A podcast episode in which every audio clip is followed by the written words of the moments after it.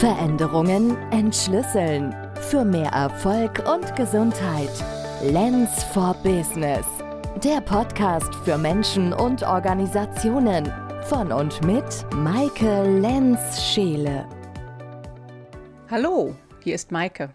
In der heutigen Episode geht es um Annahmen, die Veränderungen mit Leichtigkeit ermöglichen. Es geht auch um Urteile und Konzepte über Veränderung, die förderlich oder nicht förderlich sind.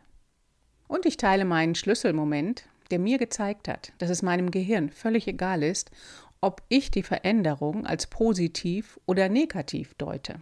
Veränderung mit Leichtigkeit, das ist mein Credo. Und es ist nicht immer möglich. Veränderungsbereit sind Menschen erst, wenn der Leidensdruck oder Schmerz groß genug ist ist eine Aussage, die relativ üblich in unserer Gesellschaft ist. Und auch das stimmt nicht unbedingt. Ist jemand ganz in seinem Leid verstrickt, dann ist es nicht so, dass sich plötzlich Optionen und Handlungsenergien offenbaren, die vorher nicht spürbar waren. Und es ist suffisant, so etwas zu äußern, denn es wird dem gesamten Menschen, in dem Kontext, in dem er lebt und seiner Geschichte, die ihn geprägt hat, einfach nicht gerecht. Wir als Gesellschaft und jeder Mensch im Einzelnen, wir haben Urteile über Veränderungen, Veränderungsbereitschaft und die dürfen wir in Frage stellen. Denn Menschen sind einzigartig und das Leben ist komplex. Unternehmen sind einzigartig. Die Kontexte, in denen wir leben, sind einzigartig. Und alles zusammen ist eine sehr komplexe, große, unübersichtliches Gesamtgebilde.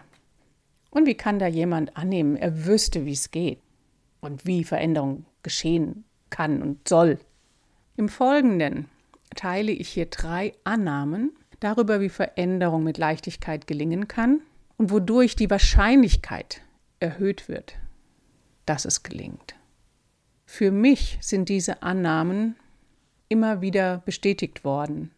In meinem eigenen Leben und aber auch mit Coaches, mit Teilnehmern in Seminaren. Nummer eins: Es fühlt sich erstmal falsch an. Diese Annahme besagt, dass alles Neue, was wir erleben, erstmal in unserem System für Irritation sorgt.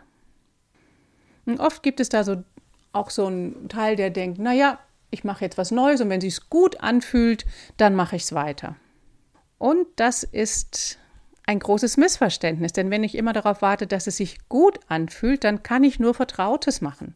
Neues muss sich per se falsch, seltsam, komisch anfühlen, einfach weil es neu ist und unser System es noch nicht kennt. Und so kannst du darauf vorbereitet sein, dass ein Teil des Gesamtsystems mit Unlust oder auch Widerstand reagiert. Und du kannst ja mal was ausprobieren, um dir das vielleicht auch selber spürbar zu erschließen. Verschränk bitte mal deine Arme vor deinem Oberkörper. Und dann beobachte, welche Hand zeigt nach oben und welche nach unten ist da so reingesteckt. Und Beides ist völlig in Ordnung. Wenn jetzt zum Beispiel deine linke Hand nach oben zeigt, die rechte nach unten rein, und dann wechsel jetzt mal so, dass anschließend deine rechte Hand nach oben zeigt. Es gibt immer wieder mal auch Menschen, bei denen beide Hände nach oben zeigen. Dann probier es mal aus, wie es ist, wenn beide nach unten zeigen. Oder einfach eine andere Variante mit einer Hand oben, einer unten. Wie fühlt sich das an, wenn du das jetzt anders machst wie gewohnt? Vertraut oder unbekannt und damit falsch? Würde man immer nur auf dieses gute Gefühl, das sich richtig anfühlen, warten, würden wir uns nicht nach vorne bewegen. Wir würden uns nicht trauen, was Neues zu machen, weil wir ja immer von so einem inneren System so ein Errorzeichen bekommen. Also an der Stelle ist es hilfreich, wenn man darauf vorbereitet ist und schon weiß, es wird sich mit ziemlicher Sicherheit erstmal komisch oder falsch anfühlen. Annahme Nummer zwei. Unser Gehirn mag Wiederholungen. Je öfter ein Verhalten oder eine Körperhaltung wiederholt wird, umso mehr Dopamin, der sogenannte Glücksbotenstoff, wird im Gehirn ausgeschüttet. Das Gehirn reagiert rein quantitativ und entscheidet nicht, ob es eine sinnvolle Wiederholung ist. Also entscheide dich bewusst, wie du etwas tust und verlasse dich nicht nur auf dein Gefühl. Weil natürlich wollen wir alle gerne Glücksbotenstoffe spüren. Das fühlt sich toll an. Und einfach nur, weil wir es oft schon gemacht haben, wird uns genau das geliefert. Die dritte Annahme. Reiz und Reaktion sind zwei verschiedene Dinge, die sich häufig wie ein Ablauf anfühlen. Als kleines Beispiel kannst du dir vorstellen, dass das Telefon klingelt und du hast es schon am Ohr, obwohl das Telefonat mit dem Kollegen jetzt eigentlich nicht reinpasst. Das Klingeln ist der Reiz, das automatische Drangehen, die Reaktion, beziehungsweise eigentlich ja eine von mehreren Möglichkeiten. Es ist aber die, die automatisiert abgespeichert ist und die das Gehirn, weil es eben Wiederholungen mag, als erstes anbietet.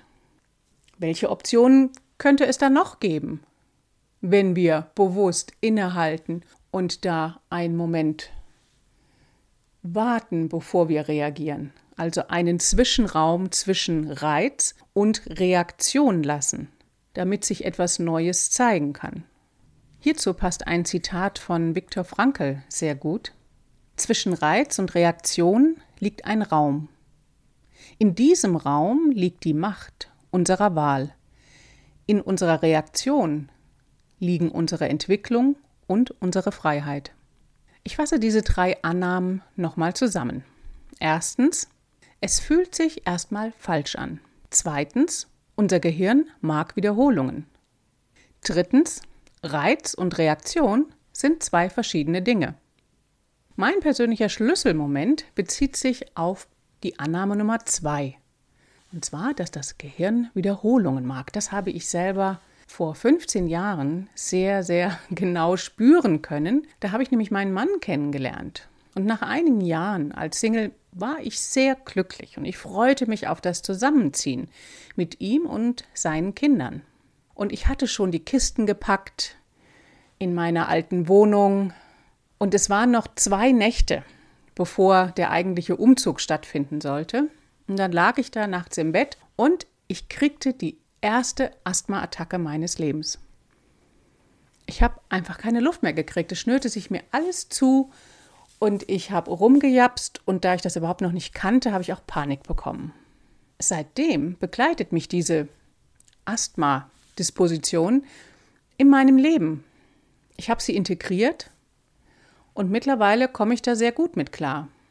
Nachdem ich meinen Platz in der neuen Konstellation der Patchwork-Familie gefunden hatte, beruhigten sich auch meine Systeme. Und seither dient mir dieses Aufkommen von Atemnot, das Pfeifen beim Einatmen als Hilfsmittel, um gut für mich selbst zu sorgen. Denn dann merke ich sehr deutlich, ich darf wieder Grenzen setzen oder Zeit für mich einplanen. Was ich daraus gelernt habe für mich, für unseren Organismus ist es völlig unwesentlich, ob ich dem Ereignis eine positive oder negative Bedeutung gebe. Das Neue sorgt zuerst einmal für Irritation. Und es ist einfach gut zu wissen, dass das so ist und dass man nicht allzu sehr sich davon beeindrucken lässt und vielleicht Fehlentscheidungen trifft. Und klar, nicht jeder liebt Veränderungen, egal ob positiv oder negativ.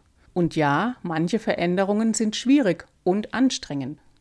Und damit es möglichst leicht gelingen kann, ist es gut, sich an diesen drei Annahmen zu orientieren.